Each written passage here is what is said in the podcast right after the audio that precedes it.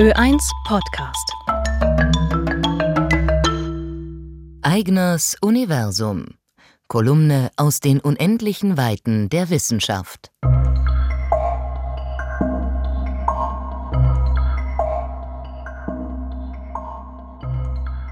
Manche Menschen behaupten, die Zukunft vorhersehen zu können. Andere sind fest davon überzeugt, durch geheimnisvolle Kräfte verborgene Gegenstände spüren zu können. Egal ob man das glaubt oder nicht, wenn man so einen Effekt tatsächlich nachweisen könnte, wäre das zweifellos eine wissenschaftliche Sensation.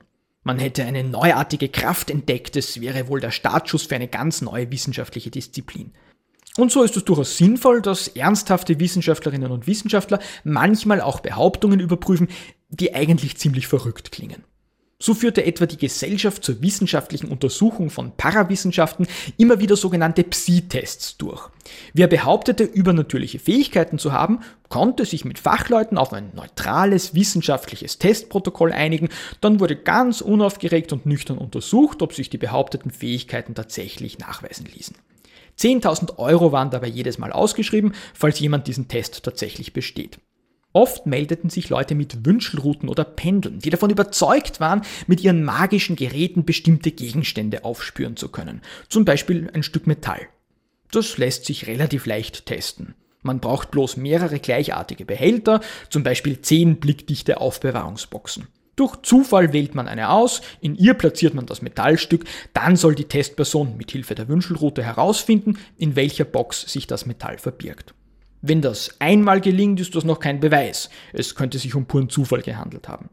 Aber wenn es in einer Serie von Experimenten deutlich häufiger gelingt, als man das bei rein zufälligem Raten erwarten würde, dann ist das ein Hinweis darauf, dass hier irgendetwas Ungewöhnliches im Gange ist. Ganz besonders interessant ist es aber, sich das Verhalten der Testpersonen anzusehen, bevor der eigentliche Test überhaupt stattfindet. Um die Sache auszuprobieren, packt man das Metallstück zunächst vor den Augen der Testperson in eine der Boxen und probiert, ob die Wünschelrute darauf anspricht. Der Wünschelroutengeher weiß nun also genau, wo sich das gesuchte Metallstück befindet.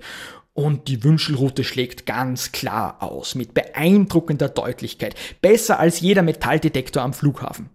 Wenn nun aber der eigentliche Test beginnt und die Testperson nicht mehr weiß, welche der Boxen die richtige ist, wird das Signal interessanterweise viel schwächer.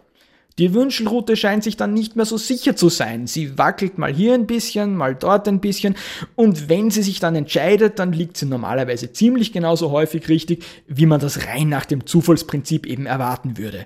Ihre Vorhersagekraft ist genau null. Das zeigt klar, dass die Erwartungshaltung der Testperson ausschlaggebend ist. Wenn man weiß, wo die Wünschelrute ausschlagen soll, dann überträgt sich diese Erwartungshaltung auf die Finger und von den Fingern auf die Wünschelrute. Das heißt aber nicht, dass diese Leute schummeln. Sie sind tatsächlich fest davon überzeugt, dass die Bewegung nicht von ihnen, sondern von der Wünschelrute ausgeht. Aber wenn das so wäre, dann sollte es natürlich völlig egal sein, ob der Wünschelroutengeher nun weiß, wo das gesuchte Metallstück ist oder nicht. So sind wir Menschen nun einmal. Unsere Erwartung beeinflusst unser Verhalten und im Nachhinein legen wir uns dazu eine Geschichte zurecht, die mit unserem Weltbild möglichst gut übereinstimmt. Wir irren uns ständig. Nicht, weil wir in betrügerischer Absicht handeln, sondern weil wir uns oft einfach selbst überlisten. Das zu erkennen bringt uns der Wahrheit näher, auch wenn uns ein anderes Ergebnis vielleicht besser gefallen hätte. Die ausgeschriebenen 10.000 Euro jedenfalls konnte sich bis heute niemand abholen. Ö1 Podcast. Florian Eigners Kolumnen sind auch jeden ersten Donnerstag im Monat in den Ö1 Dimensionen zu hören.